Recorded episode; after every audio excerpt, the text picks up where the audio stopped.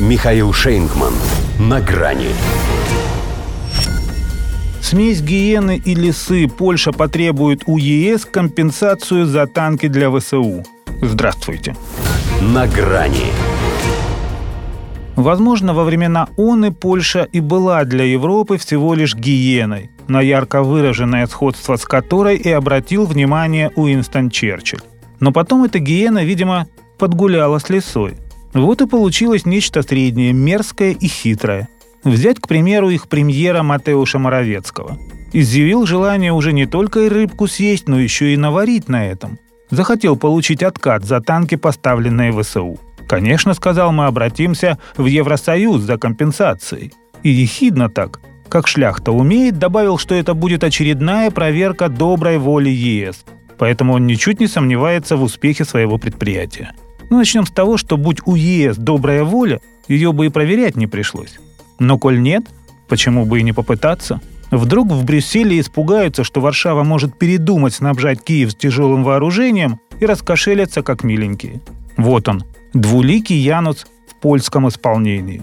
С одной стороны хищный оскал гиены, откровенно роняющий слюни на западную Украину. Львов здесь уже открыто пририсовывают к Польше. Пусть пока на этикетках пивных бутылок, но ведь это значит, что бродит в голове-то.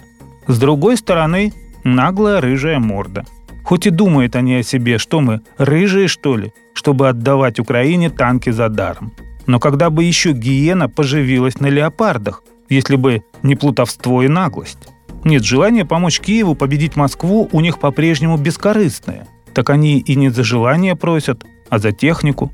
В том числе и за технику исполнения. Схема-то элегантная. Как бы благородно отдают немецкие танки украинским нацистам, затем получают за немецкие танки европейские деньги, и уже потом на европейские деньги покупают американские танки. Сим Салаби Махалай Махалай, следите за руками. Их легким движением леопарды превращаются в абрамсы. Ну а что? Один ведь раз они немцев уже развели. Это же Варшава, первой заявив о готовности поставить ВСУ леопардов, подняла кипиш и, по сути, втащила Берлин в войну. Теперь она хочет с него еще и взыскать. Потому что Германия – это основной спонсор ЕС. Да и во главе Еврокомиссии – немка. Брюссель, конечно, просто так не сдастся. Во-первых, в танковую коалицию набивается с десяток стран, и такой пример станет для них заразительным. Во-вторых, здесь в принципе Польшу не жалуют.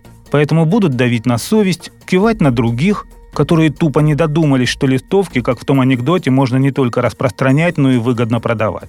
Однако шляхта уже не слезет. Если ей что втемяшилось в голову, то не отвяжется, так и будет конючить. А в голове у нее всегда лишь свои два извечных вопроса – как отомстить России за то, что она есть, и как бы на этом заработать. Ее же изначально так и назвали – польско-урва, потому что от глагола «урвать».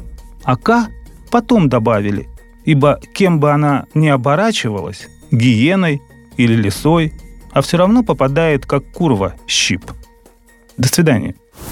На грани с Михаилом Шейнгманом.